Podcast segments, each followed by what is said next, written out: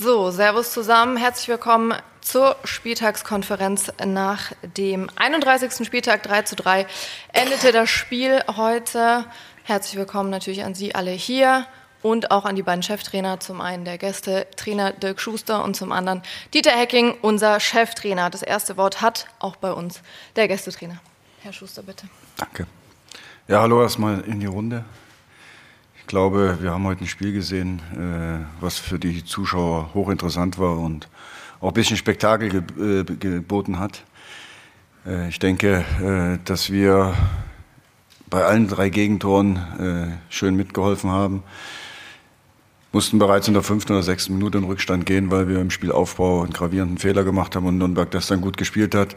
Das zweite dann schon in der ersten Halbzeit nach einer Standardsituation wo Kastrop, die da verbessern mich, aber ich glaube 1,78 Meter, äh, frei zum Kopfball kommt und dann unhaltbar einnetzt, sodass äh, wir uns dann auch irgendwann gezwungen sahen, äh, das System zu ändern. Ein bisschen äh, hatten dann auch besseren Zugriff, haben auch äh, nach vorn gespielt, machen es 2-1 aus einer schnellen Aktion, aus dem Standard heraus ja, und gehen direkt äh, nach der Halbzeit wieder, weil wir tiefe Läufe nicht aufnehmen, mit rein ins Rückstand. Und äh, was ich meiner Mannschaft dann absolut hoch anrechne, dass sie bei diesen ja, etwas sommerlichen Temperaturen auch weiter versucht hat, das Ergebnis zu korrigieren, hier noch was mitzunehmen.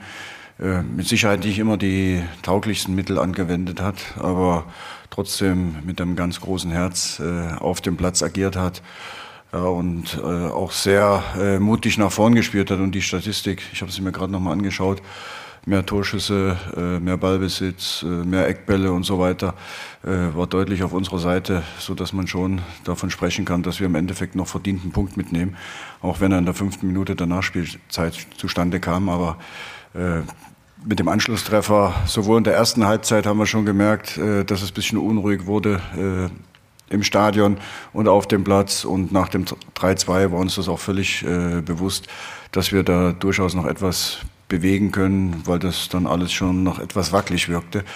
So dass wir äh, auf die Moral äh, unheimlich stolz sein können, aber äh, wir auch definitiv auf der, oder an der Fahnenstange Luft nach oben gelassen haben. Äh, in den tauglichen Mitteln äh, tiefstehenden Gegner dann zu bearbeiten, äh, mit vielen Flankenbällen zu arbeiten, wenn wir schon sehr große Spieler dann auf dem Platz haben. Das haben wir nicht so oft geschafft.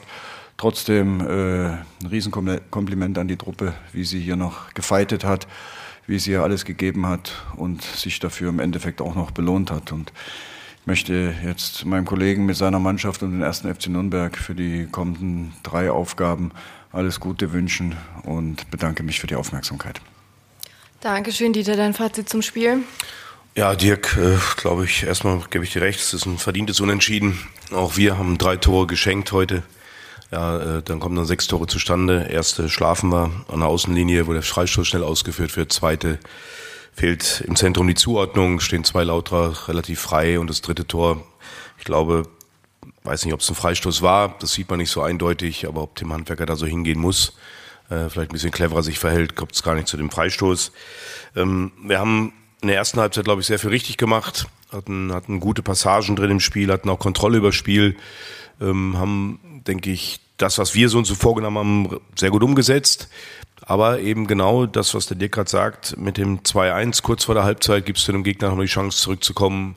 Äh, mit dem 3-2 gibst du es ihnen nochmal. Und dann ist es halt auch normal ein Stück weit, dass dann unsere Mannschaft in dem Fall ähm, dann unruhiger wird. Das hat man auch gespürt. Wir waren auch ähm, nicht mehr so mutig, dass wir auch hinten wieder rausgekommen sind, äh, dass wir zu tief gestanden haben. Wir haben aber auch vorne dann die Bälle nicht mehr festgemacht.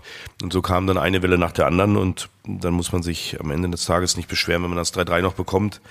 Aus unserer Sicht vielleicht in der Phase war aber ärgerlich, dass wir halt unseren besten Kopfballspieler mit Chris Schindler nicht mehr auf dem Platz hatten wo zu befürchten ist, dass äh, eine schwere Knieverletzung vorliegt.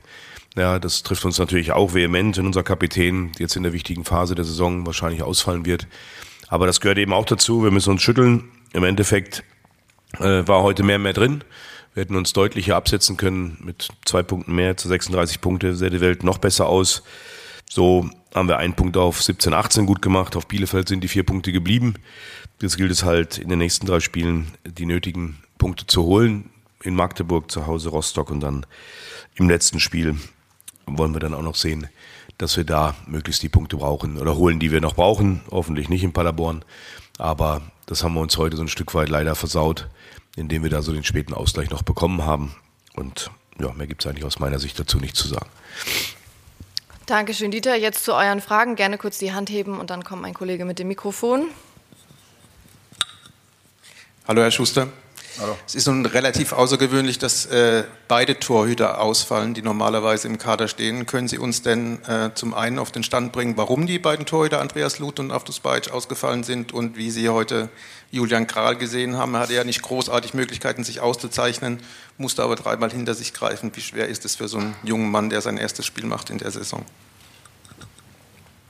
Ja, sicher. Äh, Jule Kral hat sich, äh, denke ich, sein Debüt auch ein bisschen anders vorgestellt. Äh, er hatte quasi gar keinen Schuss zu halten gehabt, trotzdem drei Gegentore bekommen, die für mich absolut unhaltbar waren und wo ihn auch überhaupt gar keine Schuld trifft. Äh, Schuldfrage gibt es bei uns in dem Fall erstmal für einen Torhüter sowieso nicht.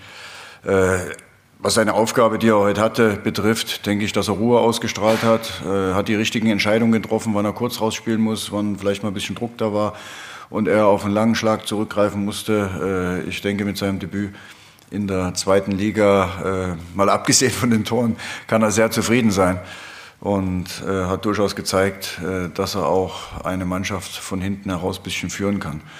Kam natürlich zum Einsatz, weil sehr kurzfristig Andi Lute mit dem Handgelenk, mit einer Schwellung zu kämpfen hat und Probleme bekommen hat in den letzten ein, zwei Tagen sodass äh, sowohl von ärztlicher Seite als auch äh, von, von Seite des Spielers äh, ein Einsatz äh, absolut verneint wurde. Und äh, Aftos Bahic hat sich im letzten Training vor der Abreise äh, nach Nürnberg einen Kapselriss im kleinen Finger zugezogen und äh, hat dann auch schon beim normalen Laufen durch die Erschütterung Riesenprobleme gehabt. Und dann kann man sich dann vorstellen, dass das Bällefangen umso schwerer ist so dass wir äh, mit Jule Kral äh, einen Frischling im Tor hatten und mit Jonas Weyand äh, einen Spieler auf der Bank, der zum Großteil bei uns in der U21 zum Einsatz kam. Aber ich glaube trotzdem, dass die Mannschaft vor dem Spiel auch beide so aufgefangen hat und so mitgenommen hat, dass man da heute keinen Qualitätsverlust gesehen hat.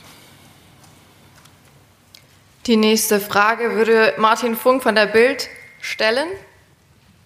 Und dann geht es gleich nochmal bei dem Kollegen weiter. Zwei Fragen hatte ich dagegen. Zum einen, ähm, es wirkte so, als ob die, Sie sehr aufgebracht waren schon vor der Ausführung des Freistoßes, weil Sie mit dem Freistoßpfiff nicht einverstanden waren oder weil Sie auf dem Handwerker ein bisschen sauer waren oder auch weil Sie so ein bisschen geahnt haben, wie viele auf der Tribüne, dass der jetzt reingeht. Und die zweite Frage wäre noch in der Kabine, wie schwer es war, die Mannschaft jetzt nach so einer gefühlten Niederlage, das ist ja für einen Fußballer, wenn man so spät ein 3-3 bekommt, ja eine Niederlage eher, auch wenn man einen Punkt geholt hat. Also das erste, ich kenne Philipp Clement und ich weiß, wenn er den Ball da liegen hat, dann brauche ich keinen hinter der Mauer legen, weil er wird den Ball sicher über die Mauer spielen. Also das war mir von vornherein klar, wo der Ball, wenn er einschlägt, da oben einschlägt, dass Philipp diesen Fuß hat. Das ähm, hat er schon mehrfach bewiesen. Deshalb war ich sauer, dass der Freischuss passiert. Und als ich dann gesehen dass sich noch einer hinter die Mauer legt, sage ich, das braucht man nicht, lieber noch einen aufnehmen. Und ähm, ich glaube, Lino ist auch noch ein Stück weit in der, in der Flucht vom Torwart, ähm, der den Ball vielleicht dann auch im Moment zu spät sieht. Deshalb ähm, war ich schon vor der Ausführung äh, äh in der Achtstellung, weil ich weiß, er hatte gehofft, dass der Philipp seinen Fuß zu Hause gelassen hat, aber er hat heute wieder bewiesen, dass er das kann.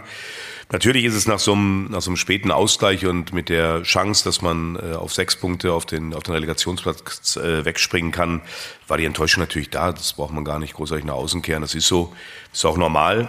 Und trotzdem am Ende des Tages äh, ist wieder nicht viel passiert. Ja, wir haben weiterhin den Abstand, aber da darf man sich natürlich nicht drauf verlassen, weil in Magdeburg äh, nächsten Freitagabend, das wird äh, eine schwere Aufgabe auswärts, das wissen wir. Die sind gerade richtig gut unterwegs.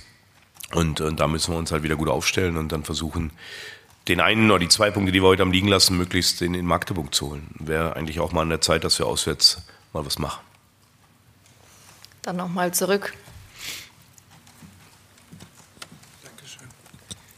Herr Schuster, Philipp Clement wollte nichts sagen nach dem Spiel. Haben Sie vielleicht, Sie haben ja bis jetzt auch noch nichts zu seiner Leistung gesagt, zwei, drei Worte zum Freistoß und vielleicht zu seinem Gesamtauftritt äh, ab der 30. Minute? Ja, äh, den Freistoß hat, glaube ich, jeder gesehen.